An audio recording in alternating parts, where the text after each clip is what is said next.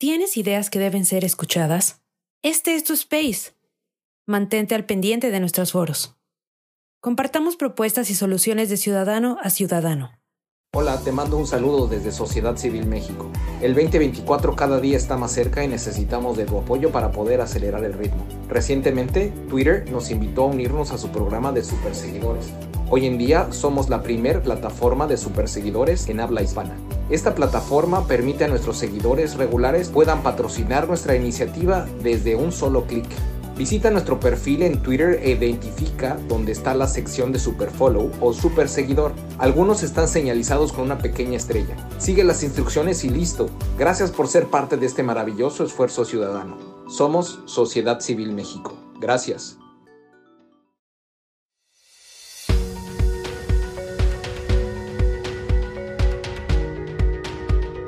Bienvenidos al espacio de Sociedad Civil México donde propiciamos el diálogo y el debate ciudadano. En un momento comenzamos.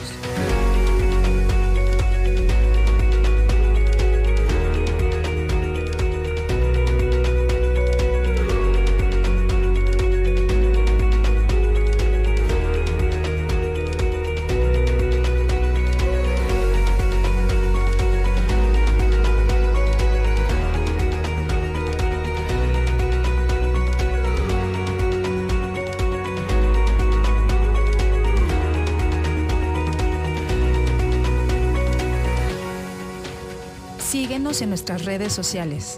Estamos presentes en Twitter, Facebook, Instagram, TikTok, Spotify y YouTube. Encuéntranos como arroba SocCivilMX.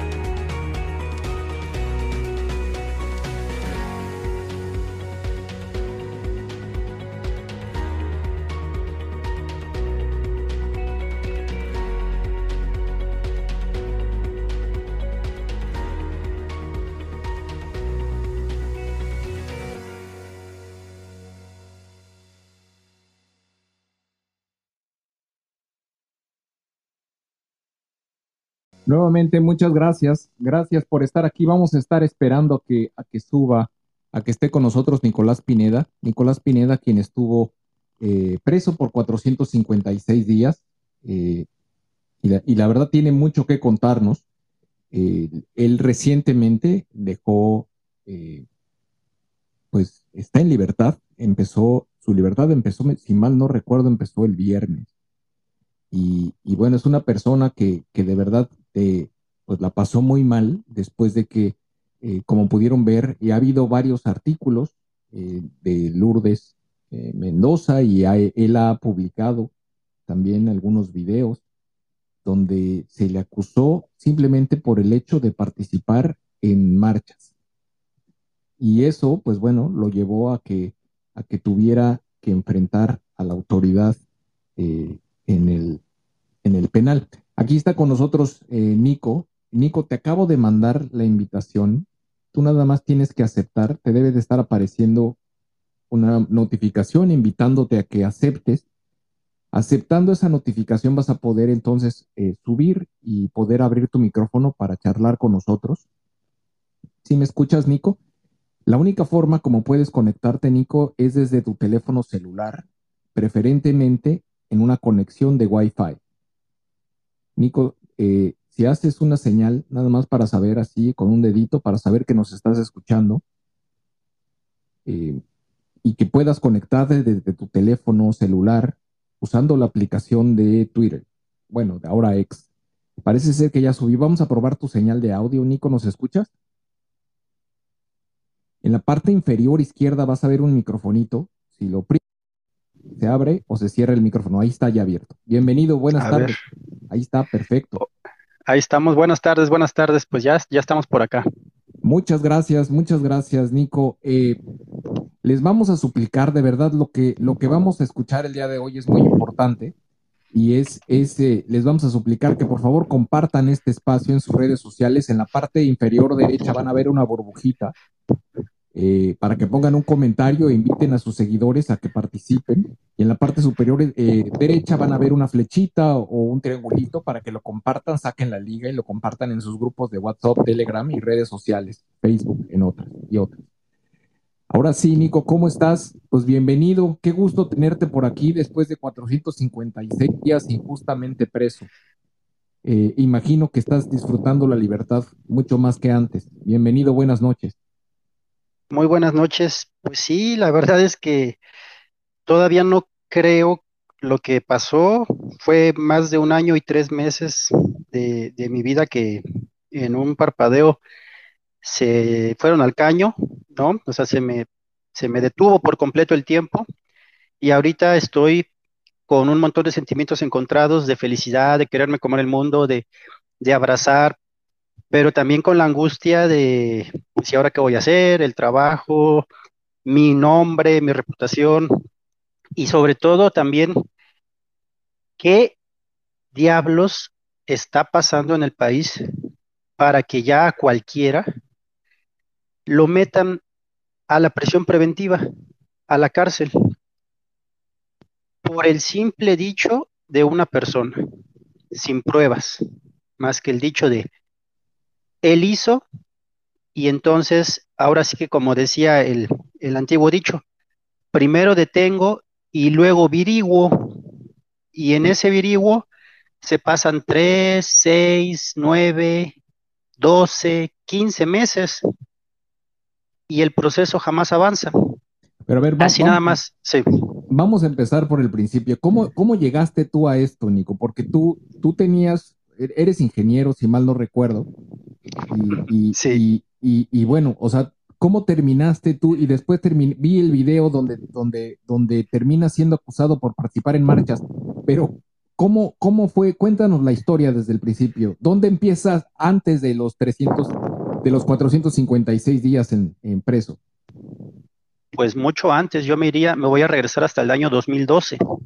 Adelante. En, el año 2012, eh, recordamos todos que por ahí de mayo, eh, Enrique Peña Nieto fue el Ibero y se tuvo que esconder en los baños por las presiones de las manifestaciones de los estudiantes que en ese momento pues este, generaron el movimiento de 131 y que posteriormente se convirtió en el 132.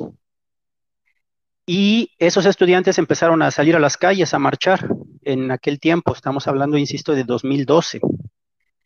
Y lo que sucedía era que las televisoras en ese momento pues decían en sus noticieros que a esas marchas solo iban 300 personas o 400, cuando los que estábamos ahí pues veíamos que éramos 3.000, 8.000 personas. Entonces, eh, lo que a mí se me ocurrió fue sacar mi celular y empezar a transmitir para que se viera que no éramos 300 como decían, sino que éramos muchos más. Y desde entonces yo empecé a transmitir en vivo las manifestaciones de Yo Soy 132 y después las de Ocupa Televisa, las marchas anti-EPN, las marchas también de la CENTE, el Cerco a Televisa, Ocupi Televisa, todas esas manifestaciones que se dieron en ese proceso electoral del 2012 cuando Peña Nieto eh, fue el candidato, pues transmitía, transmitía las marchas. Por ahí del 2013 dejé de hacerlo.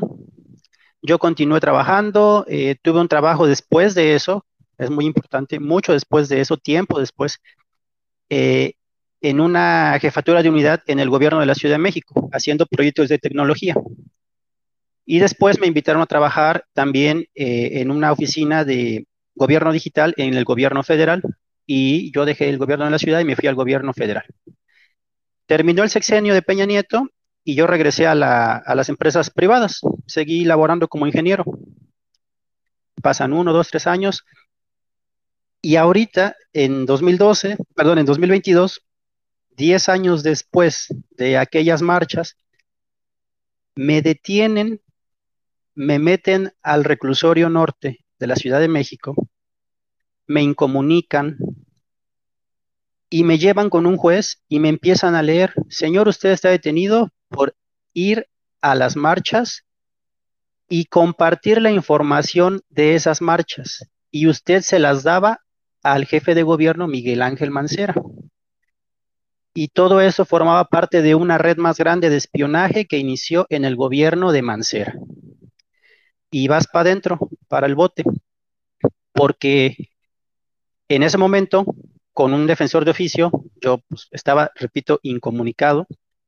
A propósito lo hicieron, pues no tenía ni la más remota idea de que era una audiencia de vinculación, de que era estar ahí preso, pasar la noche, pues tirado en el piso con frío y, pensando, pues, ¿de qué? ¿Por qué estoy aquí? Y en ese momento que me dicen, porque usted iba a las marchas y, esto es muy importante, y porque usted era funcionario de gobierno y asistía a esas marchas. Y entonces usted espiaba en las marchas y le daba la información al jefe de gobierno.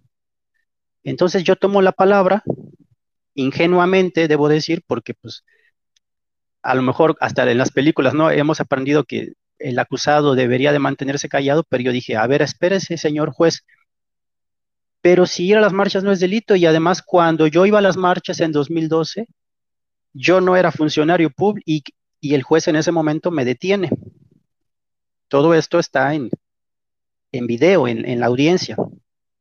Y me dice, no diga más, porque se puede autoincriminar. Me, detiene de hablar, yo no me puedo defender porque el juez me niega el, uso de la voz y entonces me vinculan a proceso por el delito de peculado, que es ejercicio indebido de fondos públicos. Pero en los hechos, de lo que me acusaron fue de asistir a marchas y pasarles información a Miguel Ángel Mancera. Solamente que, como muchos de ustedes seguramente ya dedujeron, en 2012, en las marchas del Yo 132, Miguel Ángel Mancera no era jefe de gobierno. Él fue candidato en ese momento y ganó esa elección. Y en 2012, pues yo era un recién egresado de la universidad, yo era un chamaco que estaba ahí transmitiendo en vivo, y eso es muy importante, todas las transmisiones pues quienes la siguieron sabían, ¿no? Que, lo que hacía era reportear, yo era un reportero independiente, en ese momento me considero, me considero así.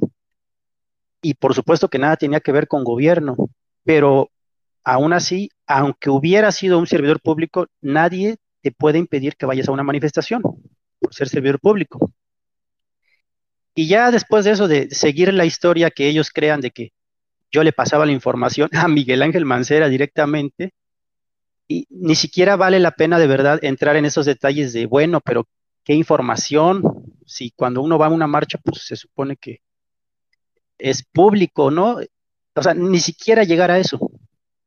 Regresamos y tuvieron que pasar 13 meses, afortunadamente, entre comillas, a que un juez federal dijera, este señor no debió de haber estado en la cárcel, porque le pusieron una prisión sin justificación, una prisión preventiva. Y además, este señor no tendría por qué haber estado vinculado a proceso, porque ir a marchas sin conceder, porque también es importante decirlo, jamás presentaron una sola prueba de que yo fuera a marchas, a pesar de que eso es público. ¿Por qué no lo hicieron? Pues porque se dieron cuenta de que cuando yo iba a las marchas no era servidor público y les preguntábamos, bueno, dime una marcha a la que yo haya ido para poderme defender y decirte qué hice ese día. Y jamás, jamás en todo este año dieron una sola fecha de las marchas.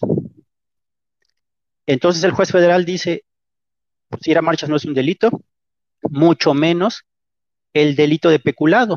O sea, desviar fondos públicos es cuando un servidor público recibe dinero público y hace mal uso de él. pero pues en el caso mío yo era un simple jefe de unidad departamental que hacía proyectos de tecnología. Jamás en mi vida recibí un solo peso de, eh, para licitaciones, para contrataciones o de fondo revolvente o de presupuesto, pues vaya. Entonces el juez dice, eh, sin ir al fondo, marchar no es un delito. Y además, el señor pues jamás desvió de eh, fondos públicos porque nunca tuvo fondos públicos a su alcance. Entonces ese juez federal determinó echar abajo esas audiencias 455 días después. Pero lo hizo porque pues como ya todos y todas alcanzamos a deducir fácilmente, pues no es un delito ir a las marchas, mucho menos transmitirlas en vivo. Y eh, después de eso se me quitó la prisión preventiva porque el juez federal también determinó que no había estado justificada. A mí la prisión preventiva me la impusieron, lo voy a decir y todavía no me lo, no, todavía no me lo creo pero afortunadamente de todo esto hay videos de las audiencias. Dijeron, como el señor es ingeniero en informática, es un riesgo para la sociedad porque puede borrar información, puede alterar la evidencia. Por lo tanto, necesita y amerita prisión preventiva. Y a pesar de que la defensa dijo, oiga, para empezar, Nicolás no es ingeniero en informática. Y entonces dijo el Ministerio Público, bueno, pues es ingeniero en computación, es lo mismo. Y yo tampoco soy ingeniero en computación. Le tuvimos que explicar a la Fiscalía que yo no era ni ingeniero en informática ni ingeniero en comunicación. Yo soy ingeniero en telemática, que es una cuestión completamente diferente. Y entonces ella dijo, bueno, señoría, pues está admitiendo que es ingeniero y que tiene conocimientos, por lo tanto puede borrar evidencia, así que prisión preventiva. Y el juez en aquel momento dijo, sí, es un riesgo para la sociedad por sus conocimientos. Y entonces yo estuve en prisión por ser ingeniero en informática, aunque no lo soy. A grandes rasgos, eso es lo que sucedió. Después de todos esos meses, me quitan e, esa prisión preventiva y ya estamos por terminar el proceso porque pues un juez local ahora nada más tiene que ratificar que pues nunca hubo elementos para habernos aprendido y mucho menos para decir que ir a marchas es un delito. Esto es, esto es increíble, es increíble. ¿Y, cómo, cómo conecta esto con, con eh, Ernestina Godoy y Santiago Nieto? Que, ah. entiendo, entiendo, hay, hay una conexión ahí muy interesante. Pues bastante reveladora, diría yo, más que interesante. Hola, te mando un saludo desde Sociedad Civil México. El 2024 cada día está más cerca y necesitamos de tu apoyo para poder acelerar el ritmo. Recientemente, Twitter nos invitó a unirnos a su programa de superseguidores. Hoy en día somos la primer plataforma de superseguidores en habla hispana. Esta plataforma permite a nuestros seguidores regulares puedan patrocinar nuestra iniciativa desde un solo clic.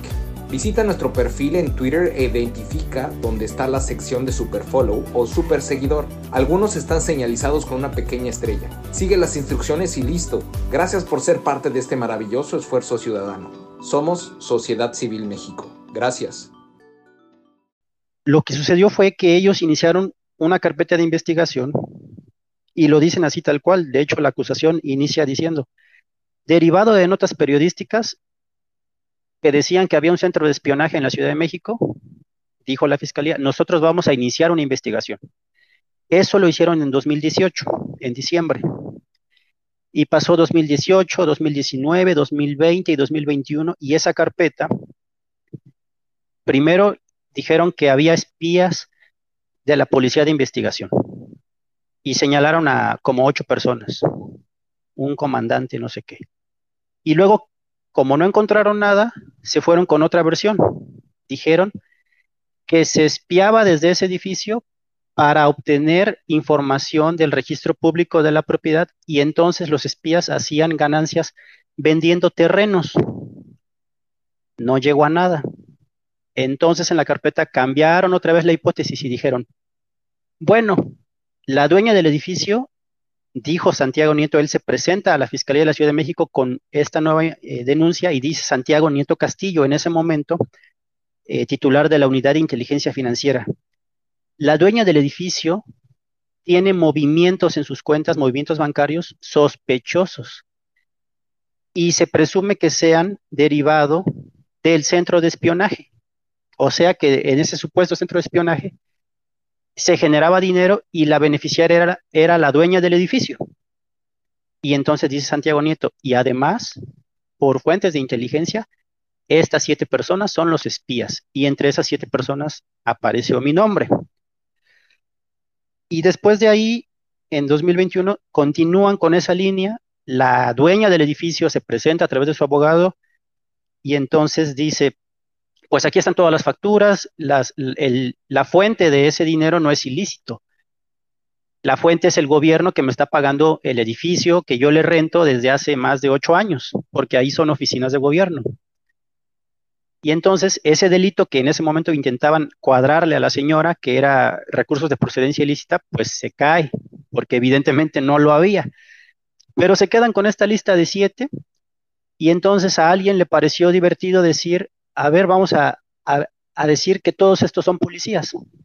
Y entonces, a raíz de esa denuncia de Santiago Nieto, se van por esa hipótesis y a mí me acusan, eh, porque para eso te presentó un testigo anónimo para reforzar la declaración de Santiago Nieto, y el testigo anónimo dice, sí, ahí en ese edificio se espiaba, yo lo sé, y además todos los que participaron ahí eran policías.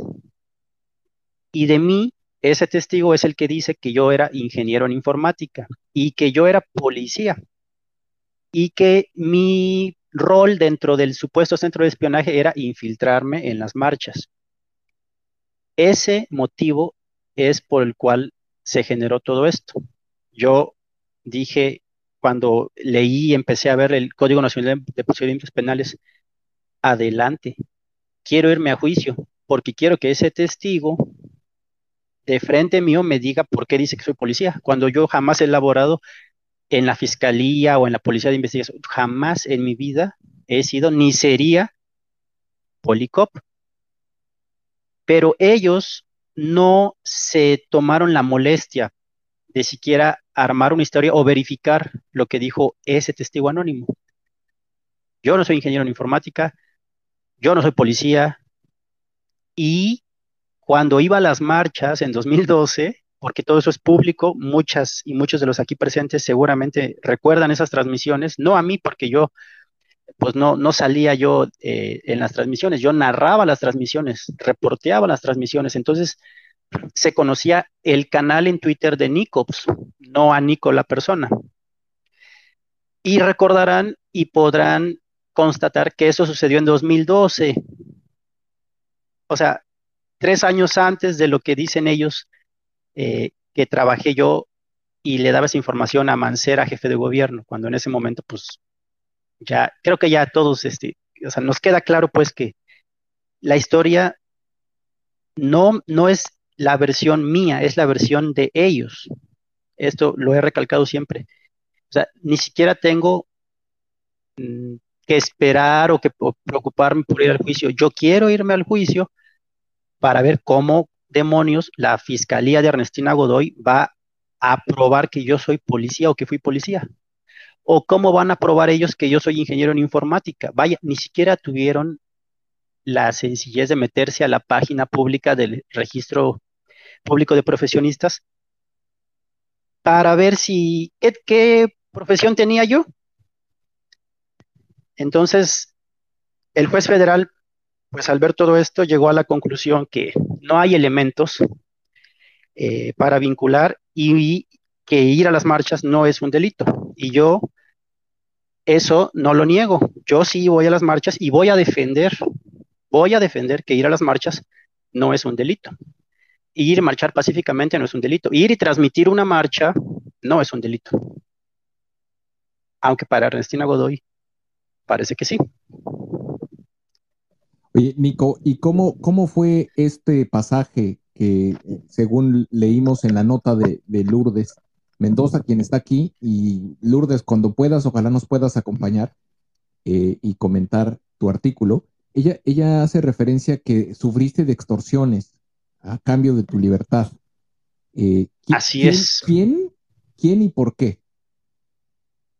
Bueno, todo esto evidentemente tiene una connotación, eh, pues que no es el esclarecimiento de los hechos lo que se busca, no es llegar a la verdad de qué pasó o qué no pasó. En el momento que nos detienen, al otro día inmediatamente sale el señor Ulises Lara, que mejor le voy a decir Ulises N, a los medios de comunicación a decir, ya cayeron los de los espías de Mancera. Y eh, además, este es el modus operandi que tenían, violando completamente la presunción de inocencia. Nos detuvieron y ya todo mundo, pues, nos, nos hicieron ver como los espías. Al tiempo, al, al mes que nos meten a la cárcel, personal de la Fiscalía entra al reclusorio norte de forma clandestina. Lo digo así porque no se registraron, no dejaron registro y de forma ilegal porque se presentaron sin la presencia de nuestros defensores. Y nos ofrecieron un criterio de oportunidad. Nos dijeron, si ustedes declaran que sí había un centro de espionaje, los dejamos libres se convierten en testigos y salen libres. Y entonces, pues uno les dice, oiga, pero eso que usted dice no es cierto. Además, yo no tengo cómo probarlo. Y entonces me dicen, por las pruebas tú no te preocupes. Tú nada más firma la declaración y mañana sales. Pues evidentemente no firmamos y entonces tuvimos que pasar más tiempo ahí. Y además, recientemente en mayo, la fiscalía volvió a hacer una reunión, pero esta vez sí con los abogados, y les dijo, a sus defendidos les vamos a poner 24 años de prisión y una reparación del daño de 40 millones de pesos cada uno. Y eso está en la acusación. Hay pruebas, está ahí pues. Pero si aceptan el abreviado, es decir, si aceptan la responsabilidad, solamente les vamos a dar tres años en libertad con firmas. Y su reparación del daño va a ser de cero pesos. Púchale. Dice, imagínate, de pasar 24 años en el bote a tres, afuera y firmando, pues es una eh, situación que tú dirías, la tomo. Pero ¿qué pasa? ¿Yo por qué voy a tomar responsabilidad de algo que no hice o, además aceptar la responsabilidad de que ir a las marchas es un delito. Pues no, no lo tomo. Entonces nos dijeron, ah, no lo tomas, pues entonces tenemos más carpetas que les podemos hacer. Por otros delitos, fraude, asociación delictuosa, revelación de secretos. No tomamos el abreviado y no tomamos eh, el criterio de oportunidad porque eso, esa historia que ellos vendieron en medios no es cierta. Y segundo, no está sustentada en la carpeta. Una cosa es lo que dice el señor Ulises N en la tele, en los medios, y otra cosa es lo que hay en la carpeta. En la carpeta no hay absolutamente nada que le dé algo de razón pues a lo que dijo Ulises Lara en los medios de comunicación no hay espías, no hay absolutamente ninguna prueba. Es más, según la historia de la Fiscalía, el autor intelectual de todo este centro de espionaje y el beneficiario sería Miguel Ángel Mancera. ¿Y qué creen? Que Miguel Ángel Mancera en la carpeta no está señalado ni como imputado ni acusado de absolutamente nada. Es evidente que la intención de la Fiscalía era métete a tres, cuatro, ocho canijos al bote, alguno de ellos se va a quebrar y ya con eso armamos el escándalo de que había espionaje en el sexenio de Mancera. Es increíble, es increíble y vamos, ahorita quiero que después me cuentes un poco por cómo hiciste para mantenerte tan firme, porque vaya que, que, que pudieron haber sido veintitantos años, como bien mencionas, y, y, de repente te daban una salida fácil, pero tu, tu valor y tu, tu fortaleza, te, tus principios de honestidad y de la verdad, pues te hicieron defender que, pues, que no ibas a aceptar algo que no es delito. Exacto. Fíjate que es, eso es precisamente lo que te da la fortaleza. Yo nunca, jamás pensé ni por un solo minuto que iba a estar en la cárcel sentenciado, ni a 24, ni a 3, ni a nada. O sea, eso nunca me pasó por la cabeza, pues yo jamás me sentí preocupado por porque me fueran a, a declarar culpable. Sí, qué, qué tremendo. A ver, el, Lourdes, ¿estás ahí? Estoy, aquí estoy. Bienvenida, qué gusto tenerte por acá. Al contrario, gracias a ustedes. Nico, ¿cómo estás? Muy buenas tardes, noches ya, ¿no? Buenas noches, buenas noches a todas y a todos. Gracias por estar aquí. Al contrario, y déjenme decirles algo, porque, porque ahorita que le decías justamente, Gabriel, al Nico, de este, cómo es posible de pedirle tantos millones de años estar en la cárcel y pagar 40 millones de pesos de resarcimiento y de repente llegan y le dicen, no, bueno, si tú dices que sí existía este centro, este, te vamos a dar tres y entonces vas a salir luego, luego y ya no vas a pagar nada de resarcimiento del daño. Cuando yo platiqué con Nico, la primera vez que, le, que lo vi que, no sé si la palabra es que se empezó a quebrar, pero que se le llenaron los ojos de lágrimas, fue justamente cuando me empieza a platicar eso, pero me dice el tema más difícil era decirle a mis papás, que son personas de la tercera edad, que son mayores, que no viven en México, que viven en Guerrero y vienen a verme dos veces a la semana, que tenía abierta la puerta y que yo la cerré. Que me disculparan.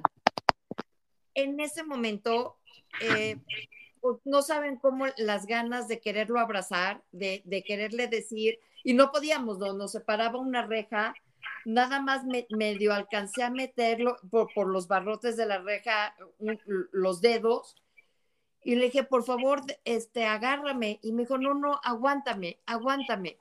O sea, lo que no estamos terminando de entender es que a todos nos puede pasar que el día de mañana amanezcamos o el día de hoy en la noche tengamos una carpeta de investigación abierta en nuestra contra. ¿Por qué? Pues porque a alguien se le ocurrió porque a alguien le conviene para perseguir a otro más y lo que te pase a ti no importa.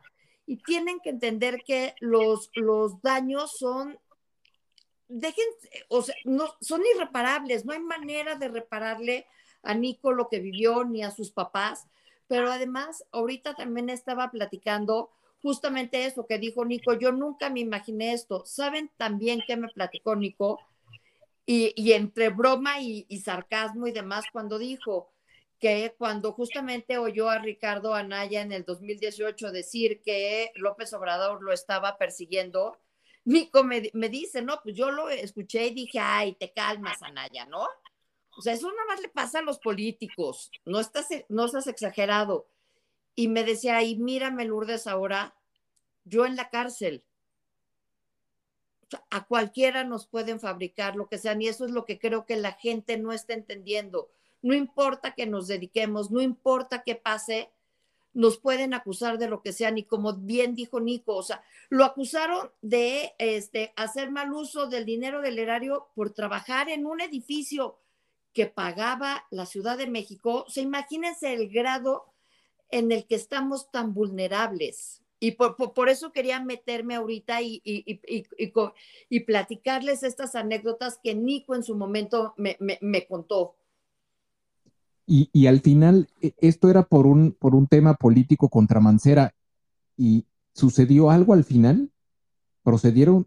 Contra Mancera nada, contra Mancera nada, Mancera no la tocaron, pero es el mismo caso que vemos que son todos los teatros judiciales que han armado en esta, en esta administración. Y como decía Nico ahorita también, a ver, Santiago Nieto empieza a armarle toda la campaña y toda la carpeta por unas, no, unas notas en prensa. Pues si fuera por notas en prensa, quien debería de estar en la cárcel, nada más por eso, es Santiago Nieto.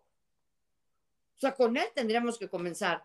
Pero ni la fiscalía, ni Ernestina ni Santiago Nieto tenían una sola prueba en contra de Nico y de los o 13 demás, pero ahorita tenemos a Nico aquí afuera, gracias a Dios, y al talante de Nico y a su capacidad de aguantarse y que si bien es dicho en México, la justicia tarda, no es pronta ni expedita y no todos los jueces son corruptos, se logró encontrar con un juez que sí le puso el alto a, la fiscalía, al MP. Y por favor, Nico, platícales, por favor, cómo fue tu audiencia el jueves en donde dijeron, a ver, lo acusan de por ir a marchas, lo acusan de que él espiaba las, las comunicaciones privadas.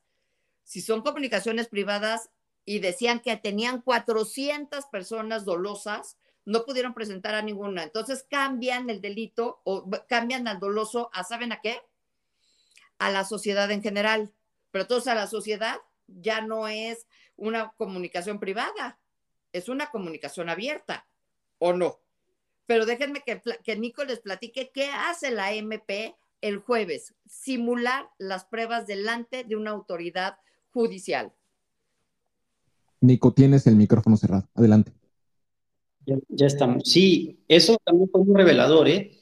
Ahora sí que eh, la Ministerio Público ya en un acto de desesperación total, como vio que me iban a cambiar la medida y que iba a salir libre, pidió la palabra y le dijo al juez, señoría, tenemos pruebas nuevas, pruebas supervenientes, donde ya hemos podido localizar Después de cinco años de investigación, eso es comentario mío, pero después de cinco años de investigación ya por fin habían localizado, dijo ella, a tres personas que aseguraban que yo les había espiado sus comunicaciones.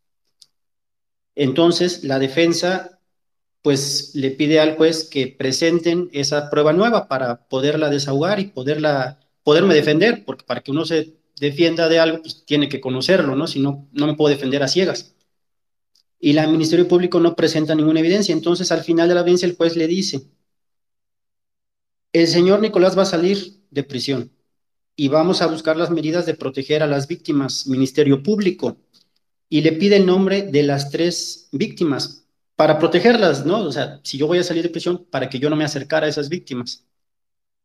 Cero víctimas. La Ministerio Público admitió que no había víctimas.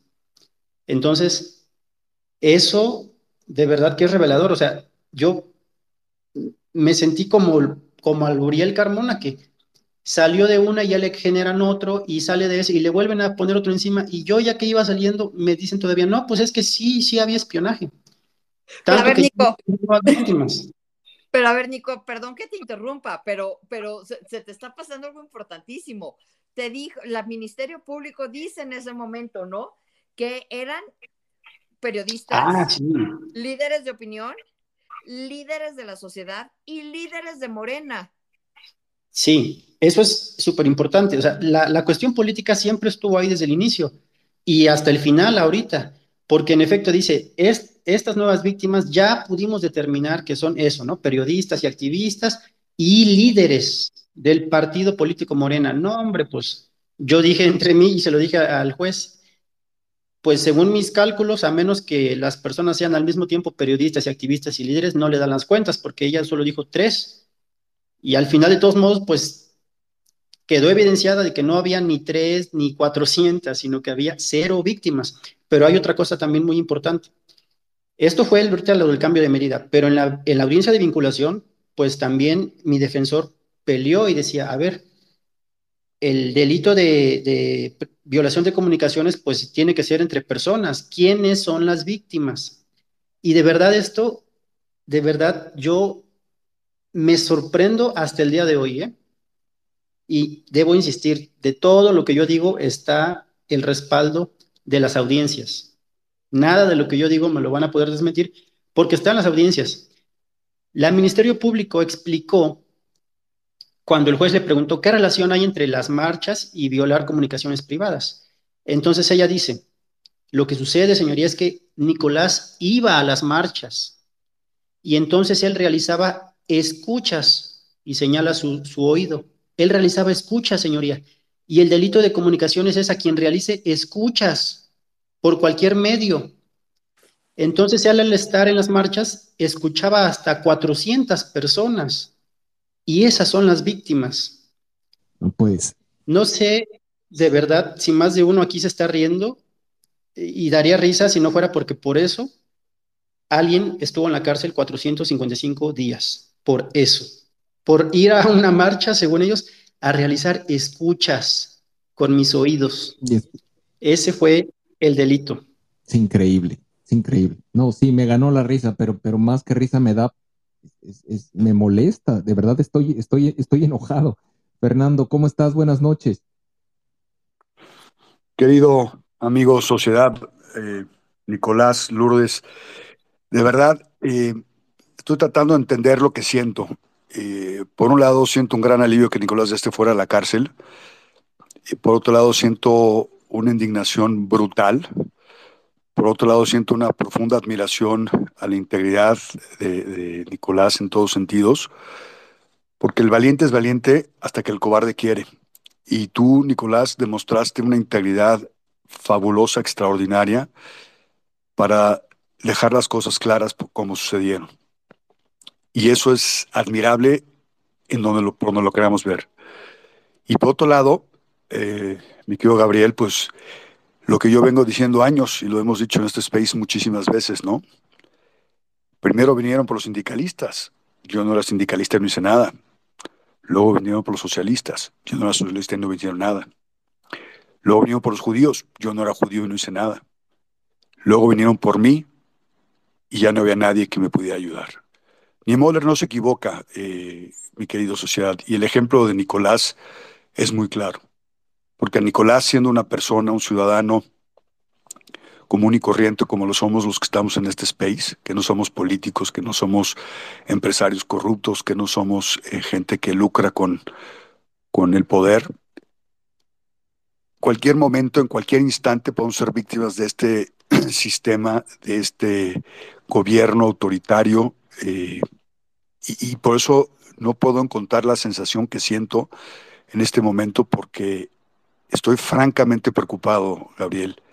Eh, me, alivia que Nicolás esté fuera, pero con qué cinismo, con qué simplicidad, con qué eh, autoritarismo en una audiencia son capaces de hacer lo que hicieron, son capaces de robarle 455 días a Nicolás, son capaces de que un juez imbécil, en el mejor de los casos, haya querido con una escucha decir una marcha y poder escuchar a 400 personas.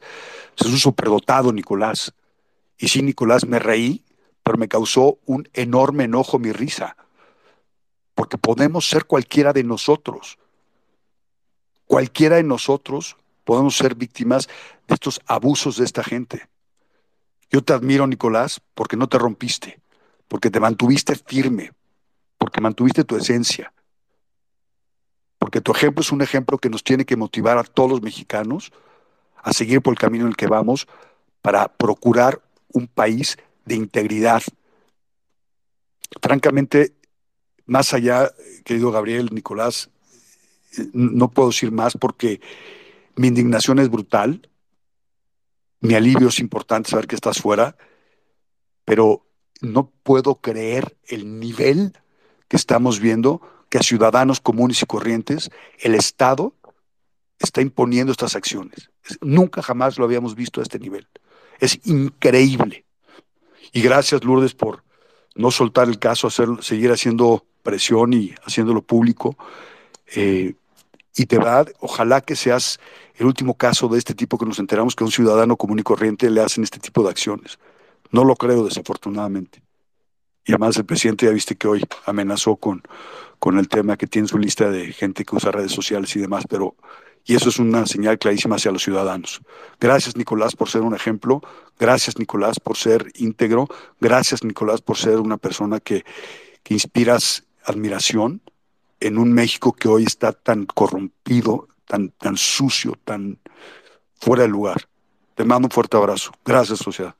Oh, gracias, Fer. Nico, ¿quieres comentar? No, de verdad, este, agradezco, agradezco las palabras. Me, me ayudan, me ayudan, por supuesto, porque no fue nada fácil. uno lo, cuenta ahorita ya fácil, pero caramba, fue más de un año de mi vida estar ahí y todavía no acaba, esto, esto es importante. Eh, a mí nada más me cambiaron la medida cautelar porque el juez dijo, bueno, pues es que en realidad él nunca debió de haber estado adentro por haber sido ingeniero, entonces, y como ya no pudo justificarle el Ministerio Público, pues me hicieron el cambio de medida. Pero el proceso todavía no termina. Y aquí hay una, una cuestión, así rápidamente la comento. Nosotros entramos en junio del 2022 a prisión.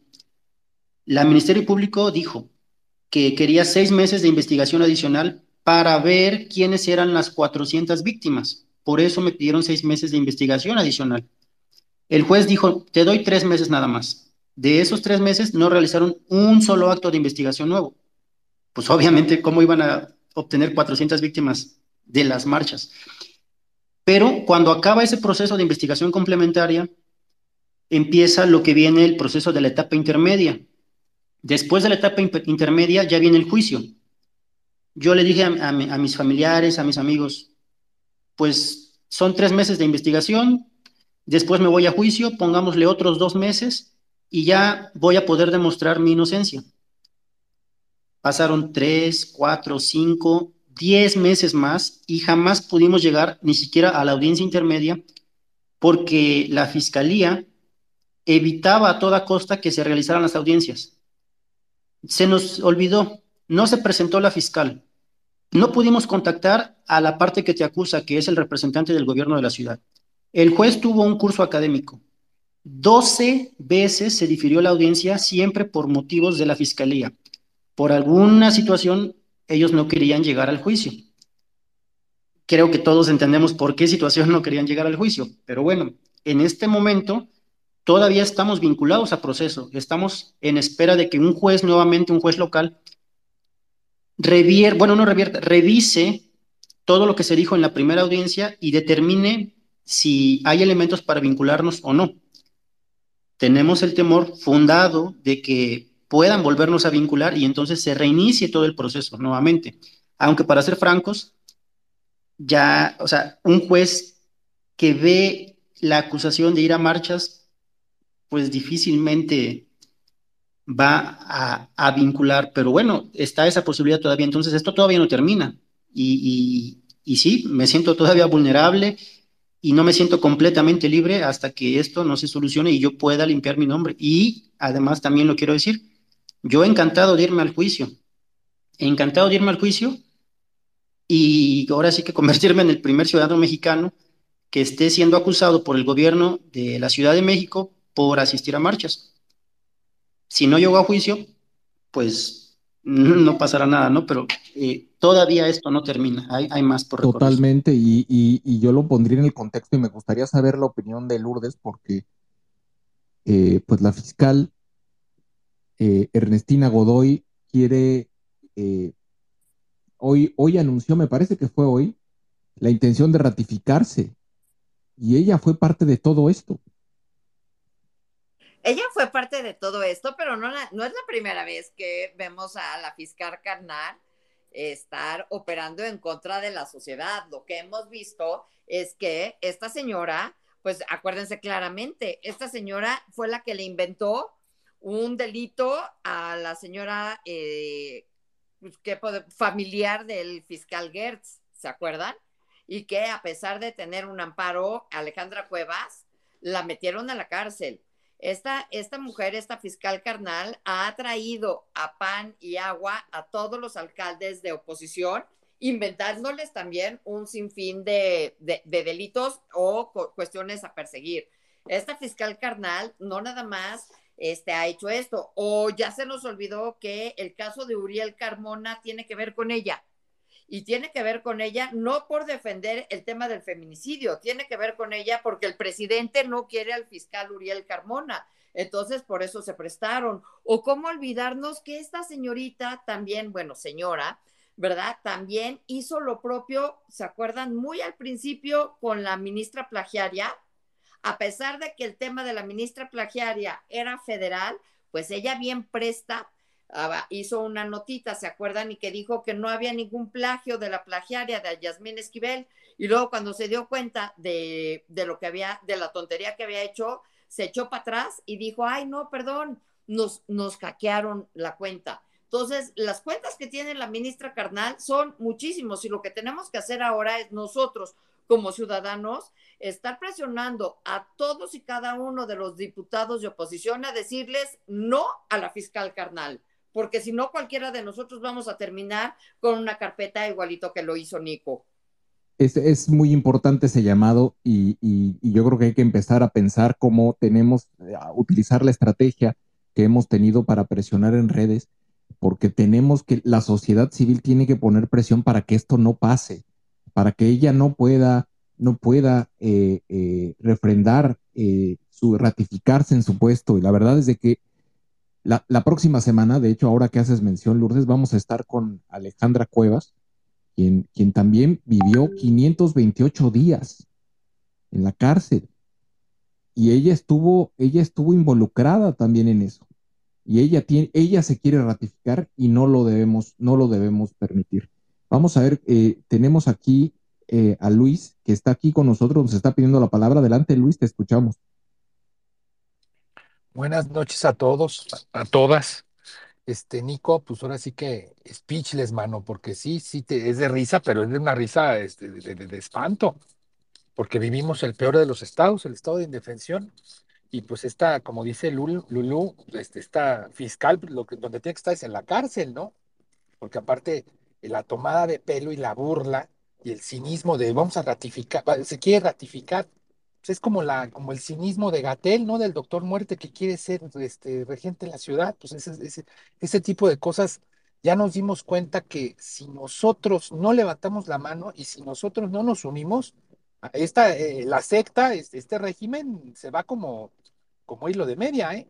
O sea, sí, sí, sí, de verdad estoy impactado y te estoy escuchando, Nico, y me, me quito el sombrero por tu fortaleza espiritual y por tu fortaleza física de, de, soportar todo este rollo, ¿no? Y como tú bien dices, esto no ha acabado y, de verdad, ojalá que, que estés lo mejor acompañado posible y, y pues desde la ciudadanía en lo que te podamos apoyar, no, no es mucho, no es poco, es apoyo y, pues ahora sí que cuentas conmigo, ¿no? Y con nosotros. Creo que muchos tenemos esa empatía humana de decir, oye, pues esto no puede seguir pasando, ¿no? O sea, ya, ya, ya, ya es el colmo. O sea, está, está, perdón la palabra, está muy cabrón, o sea, no mames. Pero muchas, muchas gracias. Estoy sacadísimo de una. Wow. Sí, está, está yo, yo por eso, la verdad, confesé que sí, sí estoy molesto sí estoy muy molesto, esto me, causa mucha tristeza, mucho dolor, mucho malestar, pero pues Nico, sí nos has dado una lección de, fortaleza. ¿Quieres hacer algún comentario a Luis, Nico? ¿O vamos con más personas? No, adelante, escuchamos, estamos para escuchar y venga el debate también. Gracias, gracias. Está también Pablo. Pablo, bienvenido, buenas noches. Hola sociedad, buenas noches, eh, gracias por el micrófono, buenas noches a todas y a todos. Fíjense que Nico, mi, igual, pues mi, mi respeto, eh, fíjate que fui 132 y, y recuerdo alguna de las situaciones que nos compartiste. Fíjense que me llama mucho la atención porque yo viví una situación en el 2016 y igual acabé en la cárcel. Eh, hay, algunas situaciones que me llaman mucho la atención porque igual me querían llevar al reclusorio norte al final por alguna situación se desvía y me llevan al, reclusorio oriente. Dicen que si hubiera llegado al norte no lo estaría contando. Y fíjense que lo que me llama mucho la atención ahorita, lo que nos platicaba, yo estuve nada más 30 días porque eh, eso se los quiero comentar para que vean lo que ha de haber pasado Nico. Eh, yo sí me doblé porque yo no pasé de ingreso, a mí me tocó el anterior sistema. No pasé de ingreso porque pues me, me golpeaban, eh, no sé si, si a él le tocó vivir situaciones así, y yo decía, en población me van a, me van a acabar, y, y me doblaron, y, y, tuve que cambiar mi situación legal, no sé si a él le plantearon eso, que podía cambiar su situación legal, le he negado a confeso para poder optar por el beneficio de la libertad eh, bajo fianza.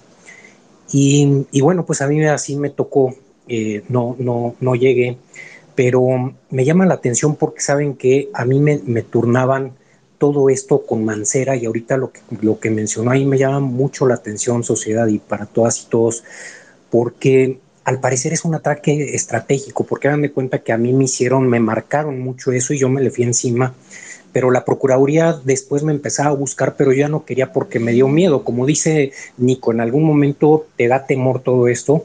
Eh, yo le comparto a Nico, fíjate Nico, que yo me escondí dos años completamente eh, por, por el temor. Y, y sabes que me acabé comprendiendo, Nico, que lo que estás haciendo es lo mejor. Y siempre salir con la, con la frente en alto, enfrentarlo, porque en algunas situaciones es lo que buscan, eh, eh, atacarte eh, psicológicamente y todo esto. Y, te digo una cosa, mi respeto total, porque los que hemos pasado, aunque sea, pues no, no, se, no se compara, no es lo mismo, pero, pero sabemos lo que es.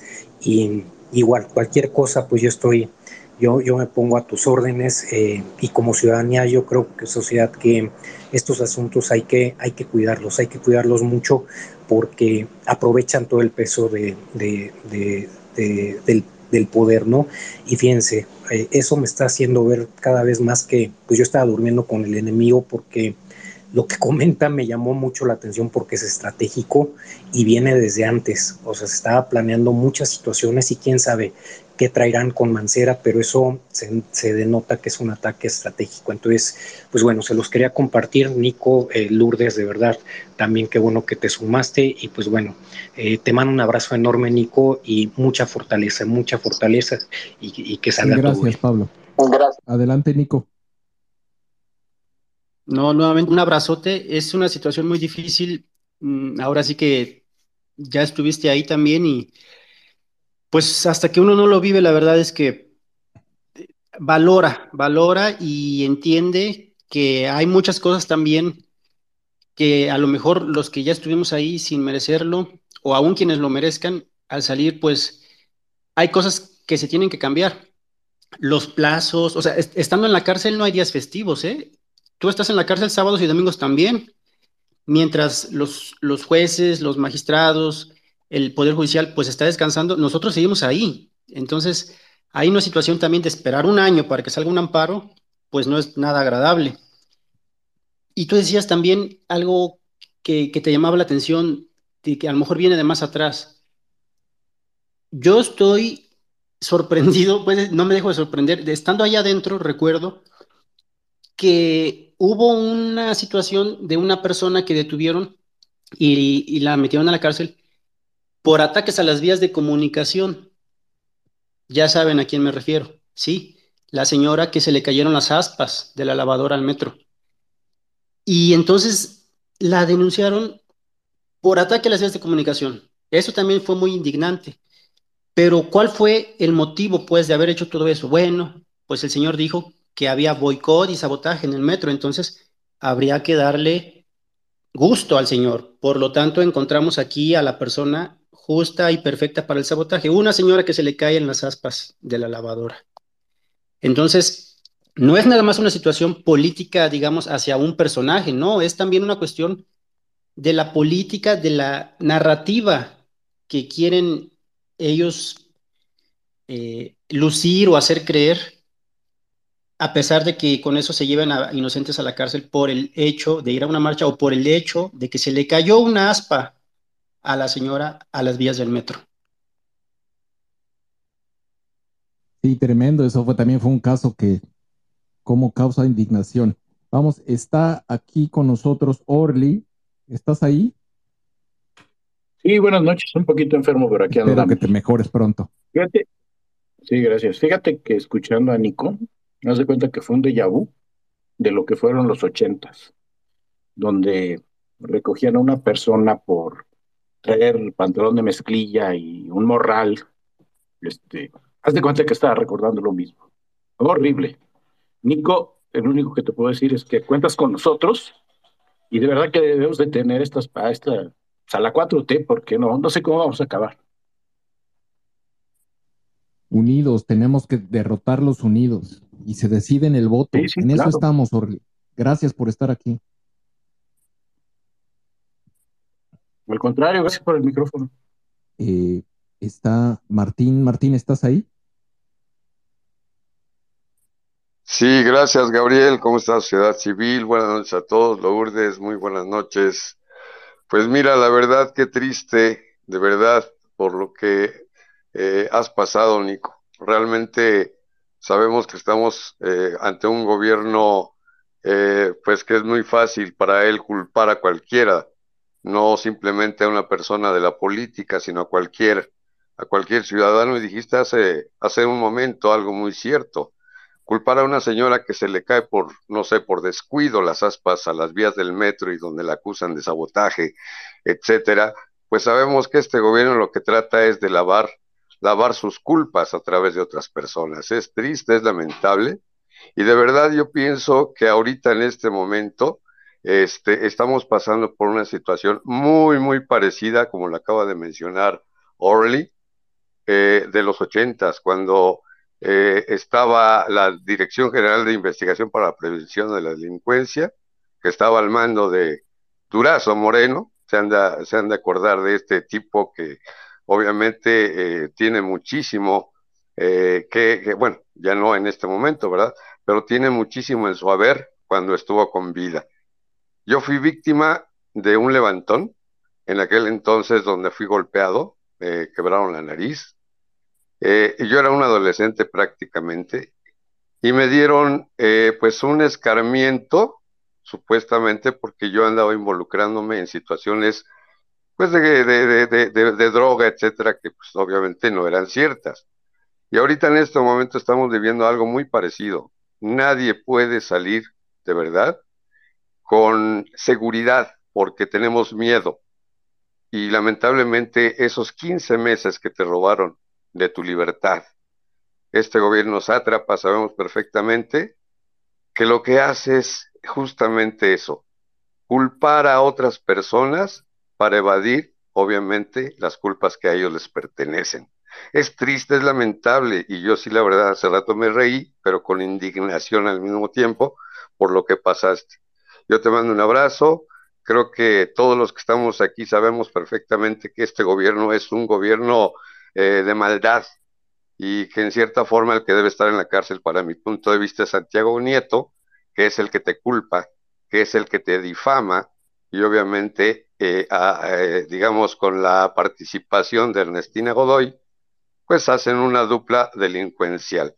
Muchas gracias, los sigo escuchando y la verdad un fuerte abrazo. Cuenta con la ciudadanía, cuenta con el apoyo de nosotros y sobre todo que este pues tengas tú esa fortaleza que hasta el momento has tenido para enfrentar esta situación por la que estás pasando. Gracias, los sigo escuchando. Muchas gracias, Martín. Nico, adelante. Muchísimas gracias y de igual forma, todos los que hemos estado en una situación similar como te tocó a ti también hace varios años, pues ya pasamos a ser parte de un grupo que, que solo nosotros entendemos todo lo que nos quitan, ¿no? Aparte de, del tiempo, el sufrimiento, pues el peso para nuestros amigos, para nuestros familiares. Entonces, pues no me queda más que también mandarte un fuerte abrazo, pero de esos abrazos que solamente las personas que nos ha pasado algo similar, pues eh, entendemos la fuerza de la palabra abrazo. Qué tremendo. Eh, y, Nico, ahora que en tu proceso decías no has terminado, ¿qué sigue y cómo te estás reinsertando nuevamente? a la sociedad, a, tu profesión, a, tu familia? Pues apenas van, van un par de días. Lo primero siempre es la familia, pero también yo de inmediato quiero ya reincorporarme a, la vida laboral. Afortunadamente, debo decirlo, la, la, eh, la situación en la que voy a estar laboralmente, pues es, es benéfica. Ya he recibido la promesa de un empleo, entonces pues yo solo me quiero dedicar a, trabajar, a seguir con mi vida, a continuar con mis actividades y a echar para adelante, ¿no? O sea, pasó esto y, no te puedes quedar atrás, tienes que seguir hacia adelante. Y lo que falta, pues es precisamente eh, esperar un par de tiempo. Seguramente la Fiscalía va a apelar, bueno, se llama en realidad una revisión del amparo, a pesar de lo evidente de las violaciones constitucionales que indica el juez federal, la Fiscalía de la Ciudad de México va a mandar una revisión para alargar otros dos meses esa audiencia que se va a tener que repetir de vinculación y determinar entonces si hubo elementos o no. Y ya después de eso, pues veremos, ¿no? Si, si vuelve a haber una vinculación, que de verdad eso sería eh, casi, casi ya imposible, o sea, e, es, evidente que, que, fue una situación fabricada y que además pues no hay una, situación eh, en lo jurídico por qué decir que ir a una marcha es desviar fondos públicos. Entonces, prácticamente eh, esperamos una buena resolución. Y ya terminando eso, pues yo seguir con mi vida y con mis actividades. No, y si en algo podemos ayudarte y, si necesitas, tienes ya la promesa de un empleo, pero si, si necesitas que te, ayudemos en, algo, lo que sea, pues digo, seguro que aquí encontrarás a alguien que, que necesite tus habilidades y, tu fortaleza sobre todo, porque sí está, está bárbaro. Martín, adelante. Bueno, pues nada más eh, decirle a Nico que eh, yo también estoy ahora sí que dispuesto a apoyarlo en lo que pueda. Este, ahí tienes de alguna manera mi perfil, ahí está eh, mi, mi, DM para cualquier cosa. Y de verdad admiro, admiro totalmente lo, lo fuerte que ha sido ante esta situación, ante esta maldad de este gobierno. Y es muy fácil para ellos, pues obviamente, eh, fabricar delitos para la gente que, pues obviamente somos trabajadores, que somos emprendedores y que simple y sencillamente ellos buscan, eh, pues, eh, tirarnos de alguna de otra manera, ¿verdad? Estar tal vez en contra de sus decisiones y de sus opiniones. Pero eso no nos va a frenar y queremos de verdad eh, apoyarte. Bueno, cuando menos yo, tu servidor, estoy en la plena disponibilidad de poder ayudarte y cuenta con mi apoyo. Muchas gracias. Gracias, gracias. Muchas gracias y ahorita también eh, te agrego para, para seguir en contacto. Gracias. Gracias. Y, y, Lourdes, ¿cuántas historias como estas no debes de conocer? De verdad, yo creo que tu profesión te permite, para bien o para mal, ya no sé, enterarte de todas estas cosas porque no debe ser el único. Así es, pero ¿sabes qué es lo más triste? Ver cómo a la sociedad no le importa, cómo todo lo tenemos como mientras no me pase a mí, no sucede. Y tristemente tenemos el mejor ejemplo en las elecciones del Estado de México. ¿Cómo es posible que la gente no haya salido a votar? Es increíble. Es irreal esta situación. Entonces, creo que todavía nos queda una batalla muy larga por dar, porque lo que tenemos que hacer es una, una sociedad más comprometida y, una sociedad que esté mucho más, este, que sea parte de, no sé si votar es un derecho o una obligación, como lo querramos ver, sin embargo, es increíble que te sigan diciendo la política, eso no es para mí, eso es para, para otros. Y como decía el propio Nico, cuando yo escuchaba a Naya, decía, ay, Anaya, eso es para, eso es nada más para los políticos. Y no vemos que lo que está pasando con el Estado de Derecho, con que no se respete la Constitución, con lo que están haciendo Morena y sus aliados, no esté permeando. Y que luego ahora nos digan que Omar García Harfush es un espejito ciudadano cuando claramente pertenece a la 4T y va a seguir haciendo las mismas políticas de la 4T, tal cual las hizo, y cada vez que nos gaseaban a las mujeres en el Zócalo, pues lo hacía Omar García Harfush, era el jefe de la policía, y ahora nos dicen que no, que ya él es un político ciudadano que va a ver por todos los de la Ciudad de México, y las mujeres ahora le gritan, papucho, ¿no? O estás guapísimo. Ya votaron una vez las mujeres por un guapo con Peña y vean cómo nos fue. Pues nos fue toda la madre. Sí, se escuchó. perdón, perdón, me tuve que reír, perdón. No, pero sí, es, es, es, falta mucha conciencia, falta mucha conciencia y, qué bueno que, que, primeramente, pues qué bueno, Nico, que estás libre y, y que, bueno, la gente se muestra estamos leyendo los comentarios que nos están mandando y, hay una solidaridad hacia, hacia, hacia ti, Nico, y un malestar hacia lo que viviste. Pero está bien quejarnos, pero es, es, es más importante también actuar. Yo creo que vamos a tener que, y Luis, revivir, eh, sacar los, los, los, Google Docs para empezar a... No podemos permitir que, que, se confirme eh, la, la, la intención de ratificarse de Ernestina y tenemos que poner presión en las cámaras. No podemos, no podemos permitir que esta gente siga, siga ocupando esos, esos, esos niveles de poder. Y después en el 24 tenemos también que empujar a que la gente salga y vote y no vote por Morena. Porque esto es lo que está pasando. No, y como tú bien dices, Gabel, a ver, eh, el tema está muy claro, como lo está diciendo Lulú. A ver, eh, Gatel es, eh, es un asesino, punto. Ernestina, Ernestina es una criminal. O sea, Omar García Harfuch tampoco, tampoco es ni blanco ni impoluto. Y vamos, también tiene, tiene, tiene varios temas criminales en la mano. O sea, no podemos, como tú bien dices, el activismo social, el activismo ciudadano, no lo podemos dejar a un lado y tenemos que presionar a diferentes frentes, sí. El que es desgastante, sí. Pero si no lo hacemos nosotros, nadie lo va a hacer.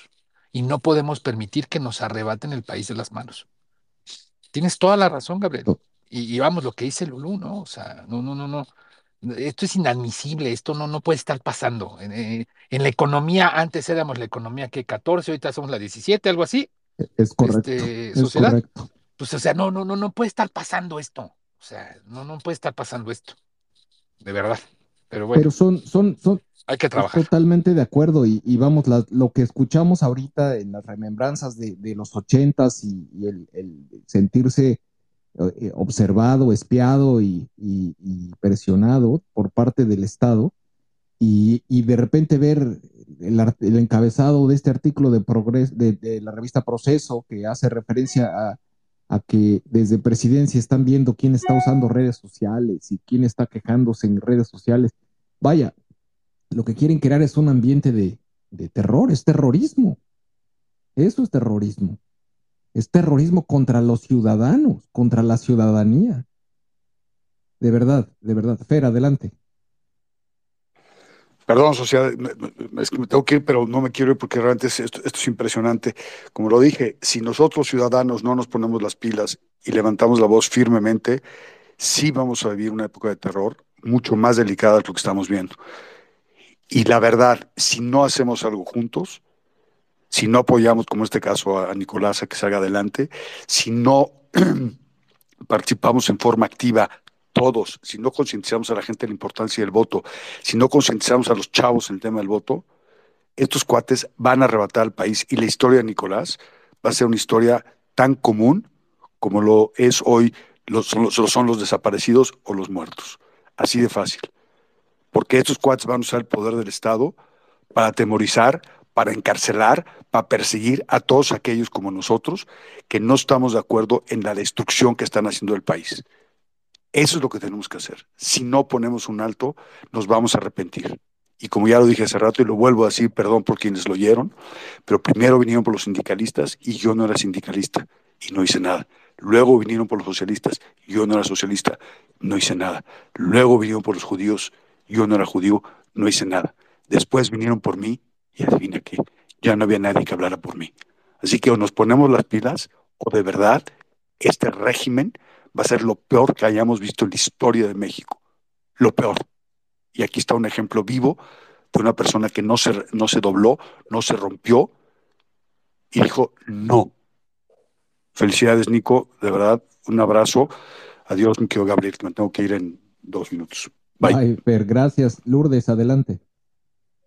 Estaba escuchando ahorita Fer y déjame decirte nada más, Fer es, puede ser mucho peor, sí, todo en la vida puede ser mucho peor, pero créeme que para Nico, como él me dijo, ya le pasó lo peor. Lo peor fue que lo metieran a la cárcel 456 días sin tener nada por lo que lo metieron. A todos los que nos ha perseguido ya el gobierno, créeme que ya estamos viviendo lo peor es que exactamente lo que tú dices es cuando vengan y cuando ya hoy ya es lo peor lo que estamos viviendo. A mí me metieron una banda de 17 delincuentes sin haber sido una delincuente y haberme tenido que defender. Y me tardé cuánto tiempo y todavía sigo dando la batalla en tribunales. Y esto es un, una historia de nunca acabar. Y como dice Nico, yo me quiero defender, quiero llegar a la etapa intermedia, empezar el juicio.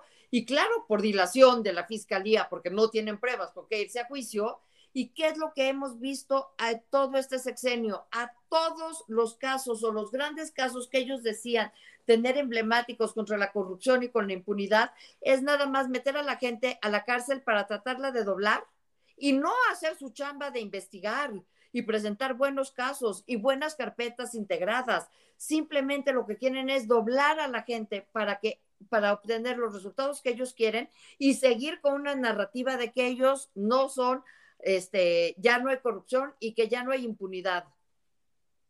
Sí, totalmente, totalmente. Pues la, oferta está aquí, Nico, y, creo que hay mucha gente que tiene buena voluntad y capacidad para poder brindarte apoyo. Yo estoy seguro que muchas de las personas que te están escuchando ahorita te van a empezar a seguir y van a querer establecer contacto contigo para brindarte apoyo. Creo que si, si algo, algo debemos haber aprendido después de todo lo que hemos vivido en este sexenio es es que solamente cuando unidos estamos es cuando mejor nos salen las cosas. De verdad, Nico, eh, pues admiración y respeto. Y qué bueno, yo creo que estás, estás listo para, para escribir un libro, ¿eh? Y yo creo que Lourdes podría ayudarte en eso, pero lo que has vivido está, está, tienes que documentarlo. No sé si lo has pensado, Nico.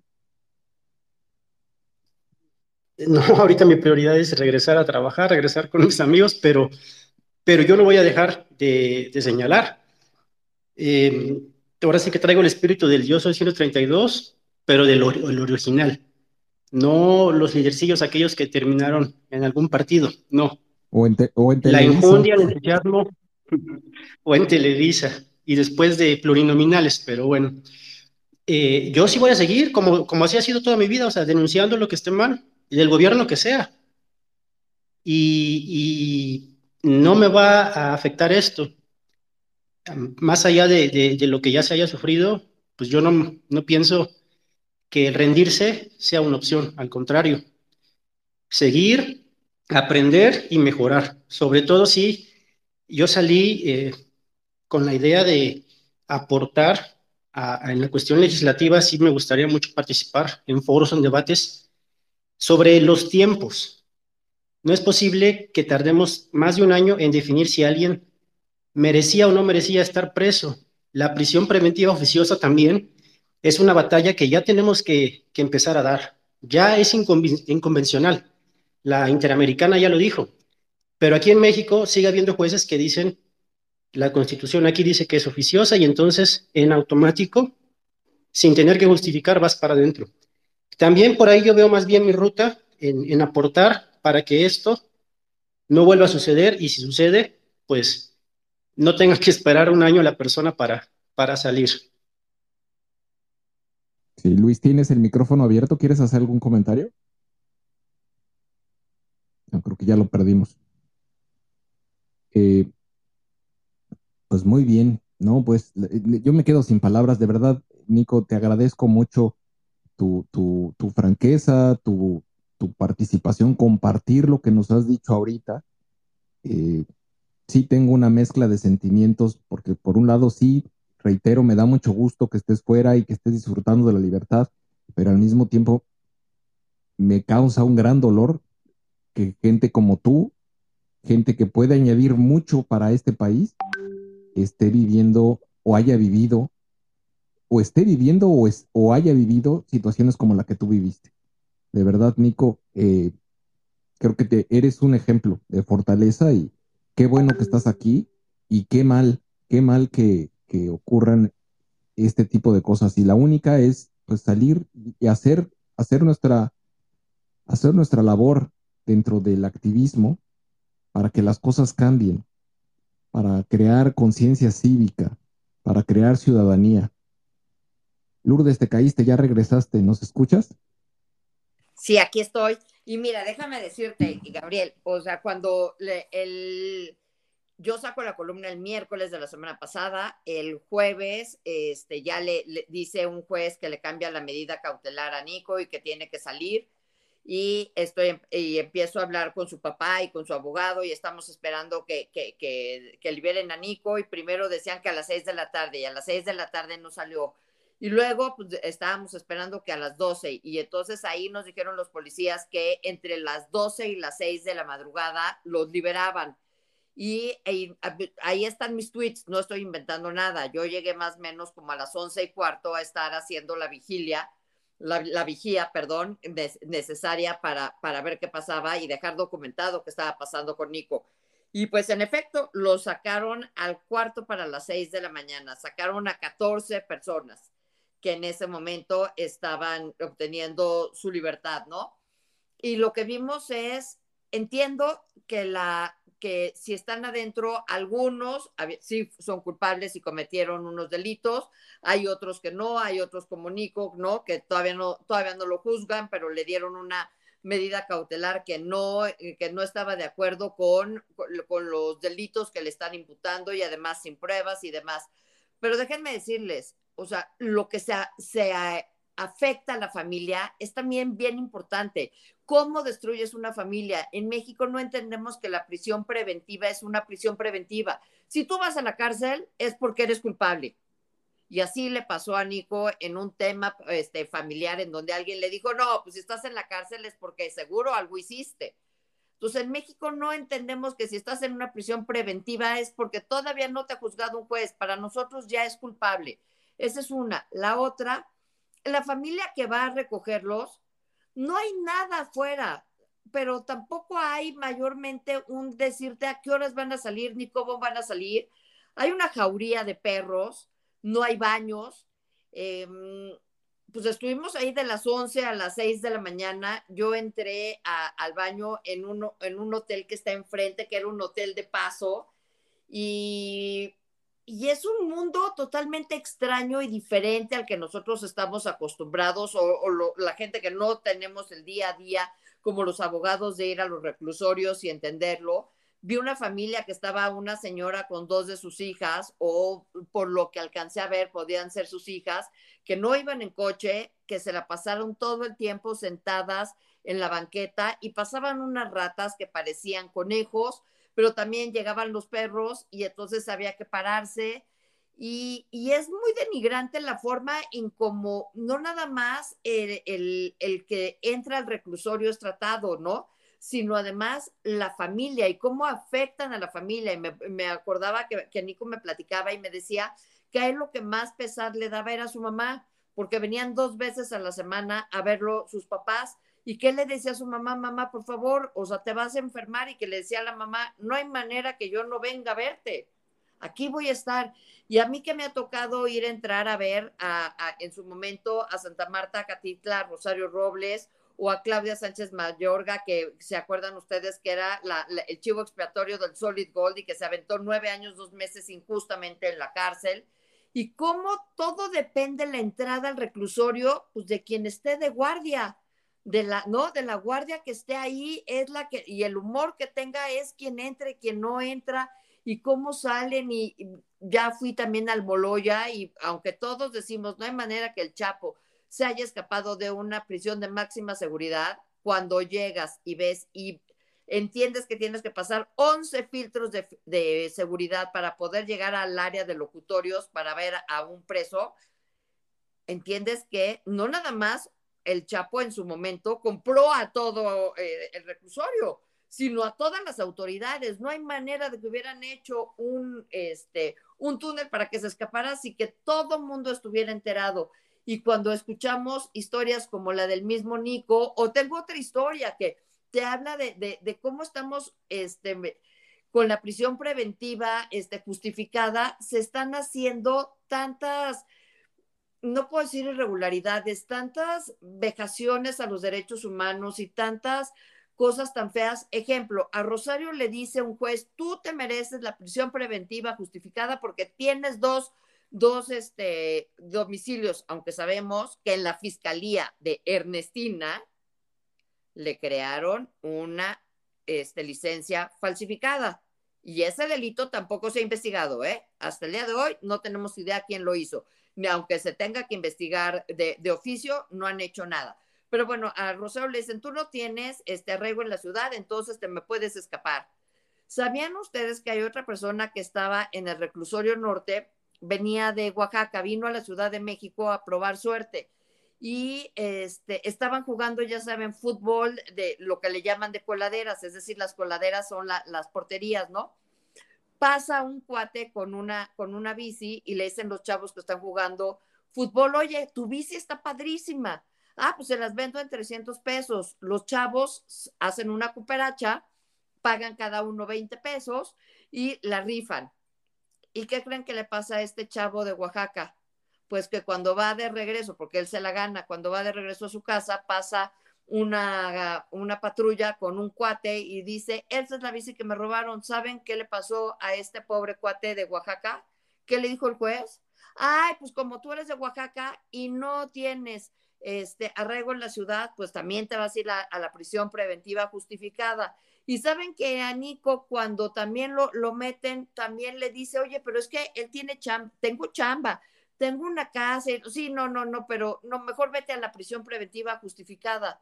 Es decir, la prisión preventiva justificada es la 14 de diferentes medidas cautelares, es la que más este, afecta al ser humano y es la que se ha convertido en la generalidad, no en la excepción. Es la regla lo que hoy se está viviendo. Y no importa si eres un perseguido político o si eres un pobre o si por, eh, por alguna situación te encuentras ante un juez. Nunca hemos visto que a un juez se le persiga por dejar a la gente en la cárcel. Siempre se le persigue cuando los deja salir, o me equivoco. Totalmente de acuerdo, totalmente de acuerdo. Vaya, de verdad que me quedo sin palabras. Es, es, es porque al final hacen esto y a lo mejor la historia de ese niño, de ese muchacho de Oaxaca, lo utilizan después para, para, otra, para otra venganza política que tengan con otra persona, así como pudo haberle pasado a Nico. Y, todo, y todo la, el, el, precio político que le querían cobrar a, a Mancera, cuando a Mancera ni siquiera ni lo tocaron. Y así pudieron haber usado a este de Oaxaca en otro, en otra venganza política. No, es increíble, de verdad, increíble. Si, si esto no causa indignación, es, es, es porque no, no, tenemos sangre en las venas. Eh, pues yo quiero, Nico, estamos llegando al tiempo. Eh, te quiero agradecer, de verdad, nos has dedicado poco, poco más de una hora y media. Y, yo sé que tienes muchísimas ganas eh, de, hacer cosas, estás libre, 456 días o 455, no sé exactamente ya cuántos, estás libre y seguramente tienes muchísimas otras cosas que hacer Muchas gracias por habernos dedicado hora y media de tu libertad. Eh, cada minuto cuenta y, puedes contar con nosotros, por favor, para lo que para lo que venga hacia adelante. Y vamos a seguir trabajando. Creo que compartimos compartimos mucho de lo que dices, de tu misión, tu propósito, la causa que estás defendiendo. La hacemos nuestra también, es nuestra aquí estamos también para alzar la voz y no con en favor de una persona y estar después en silencio un sexenio. Eh, a quien a la autoridad se le cuestiona, sea quien sea. Hoy la tenemos muy clara, pero y mañana no sabemos quién va a ser. Queremos que sea una persona y un grupo específico y queremos que sea a través de un gobierno de coalición encabezado por Xochitl Gálvez, pero también si las cosas no funcionan, también vamos a alzar la voz. Y ese es el papel que tenemos que jugar ser un contrapeso. Gracias, Nico. No, de verdad que inspiras. Al contrario, muchísimas gracias a, todas las personas que estuvieron aquí escuchando, que se indignaron, que, eso también ayuda para que el peso sea menos. Ahora sí que cada quien al llevarse un poquito de, indignación, pues me ayudan a, quitar un peso encima. Y lo mismo, lo mismo, comparto esa opinión, ¿eh? Quien sea, quien esté, no, no importa. Si, si hay algo que señalar, pues nuestra responsabilidad es, seguirlo señalando. Y, nada más dejarles en claro que yo no voy a dejar de ir a marchas cuando tenga que ir a marchas y no voy a dejar de hacer transmisiones en vivo de las marchas cuando las tenga que hacer. Y, invito a todas las personas pues a que no, no nos sintamos con miedo, que es lo que ellos quieren al final lograr, ¿no? Que, que nos desesperemos, que nos apaniquemos, no. Sigamos con nuestras convicciones, con nuestros ideales y, eso es también algo que, ahora sí que lo que está en nuestra parte para, para mejorar las condiciones de todos. Muchas gracias y un abrazo, un abrazo, de verdad la palabra abrazo en esas circunstancias toma otra dimensión y se los envío a todas y todos ustedes. No, te, mando un abrazo de vuelta. Lourdes, ¿quieres hacer algún comentario final? Muchas gracias por, por de verdad, también tu labor, hay que subrayarla. Eh, eh, de repente perdemos de vista que la prensa libre tiene que ser parte de, del entramado de la democracia. Y tú lo estás haciendo muy bien por mantener vivo este caso, por mantener eh, mantener a la gente informada y por dejarnos saber, porque a lo mejor si no hubiera sido por ti no nos hubiéramos enterado del caso de Nico. Muchas gracias, Lourdes. Al contrario, gracias a ustedes y la verdad es que también la chamba que hacen ustedes como sociedad civil es muy importante. Todos debemos de nuestra trinchera salir a hacer lo propio y muchas veces nos quejamos y decimos, ¿dónde está la oposición y por qué los, la oposición somos nosotros como sociedad? Si nosotros como sociedad salimos como el día que salimos a defender al INE, vean, sí cambiamos las circunstancias sí somos, somos un, un punto de inflexión. Y si queremos que los chavos salgan, no van a salir los chavos si nosotros como adultos no salimos. Y cuando te dicen, no, es que las marchas no son para mí, no, pues si lo que está en juego es nuestra democracia, lo que está en juego es el, el futuro de nuestro país y de nuestros chavos. Entonces yo sí los conmino a de que salgamos a tomar las calles y seamos una, una sociedad mucho más participativa y nada más decirle a Nico, gracias por la confianza, gracias por haberme compartido tu historia y seguiremos dando la lucha codo a codo hasta que tengas tu papelito de inocente. No, Lourdes, eh, agradecido y además, más que agradecido, te reconozco, te reconozco eh, el que siempre estés pendiente de, estos casos. No es la primera ocasión que lo haces, ya tienes historial. Eh, de señalar cuando suceden estas situaciones, ¿no? Y, aquí estamos también para, para, acompañarte y acompañar a todos en lo que se requiera. Otra vez, nuevamente, yo insisto con ese abrazo de verdad. Con todo el cariño y la fuerza, se los envío para, para todos y todos no, ustedes. Muchas gracias, muchas gracias, Nico. Gracias, Lourdes. Ana Cordero nos pidió de último minuto la, la palabra. ¿Quieres hacer algún comentario, Ana? Y, Ana, ¿estás sí, ahí? Sí, adelante, te escuchamos. Yo creo que ya este país vale madre si no hacemos nada. Necesitamos como sociedad, porque nadie está haciendo nada, ningún partido ni, nadie, necesitamos salir a las calles. Se está deshaciendo todo esto.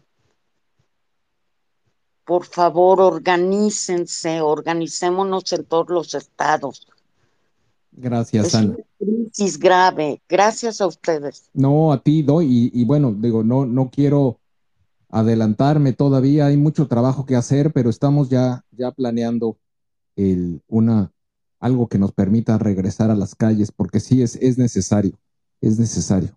Eh, y contigo cerramos, querido Luis, adelante.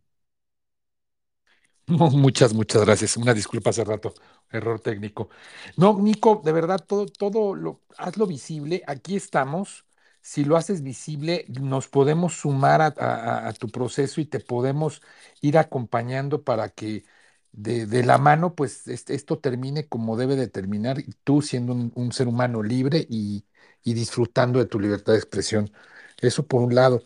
Este, mi querida Lourdes, no tengo palabras, no tenemos palabras, muchas gracias. Este, muchas gracias por todo lo que nos has ayudado y por todo lo que haces por, por, por este país. Muchas, muchas gracias. Y, y pues aquí seguimos, seguimos en marcha. Hay muchas cosas por delante, así que a darle, porque unidos, solamente unidos, no nos van a vencer. Es, suena, de verdad, es, suena, suena cliché, pero no, no lo es.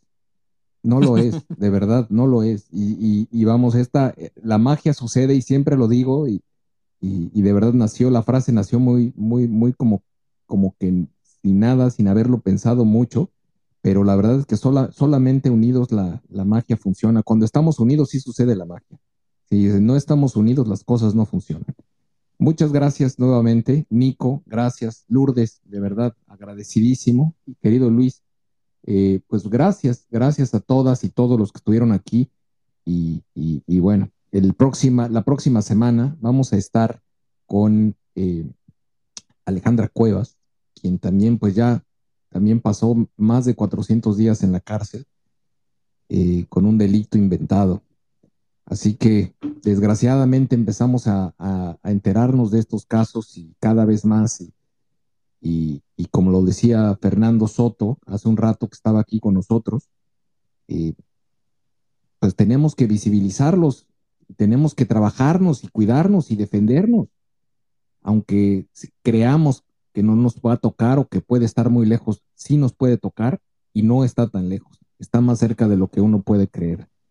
Muchas gracias nuevamente, cuídense mucho, que estén muy bien y estamos en contacto y como siempre les pedimos sigan a las cuentas que están aquí alrededor nuestro, sigan a la cuenta, ya vi que llegó el doctor José Antonio Crespo, también ahí está la doctora, gracias, doctora Mercedes Orly, sigan a Luis, a Lourdes, a Nico, a Ara, a Begoña, a Ale, ya vi también que está ahí eh, eh, eh, Pau, Viri, Gina, muchas gracias, de verdad, muchas gracias, gracias a todas y todos los que están aquí, sigamos en marcha Cuídense mucho, que tengan muy buenas noches y nos escuchamos pronto. Que estén bien.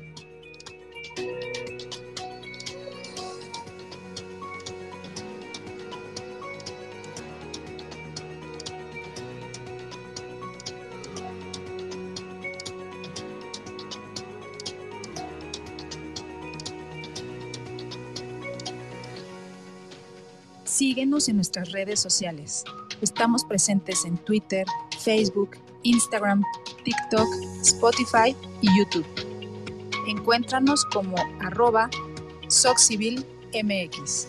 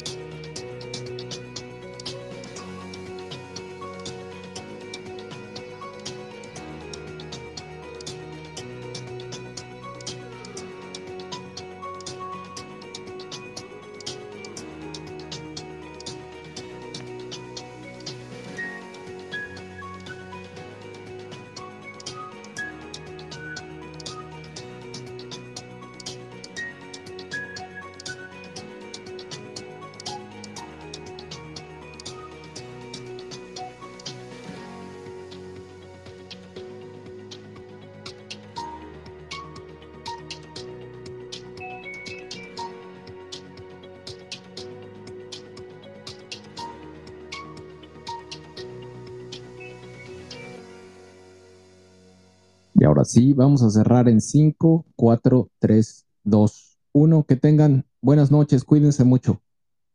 Bye.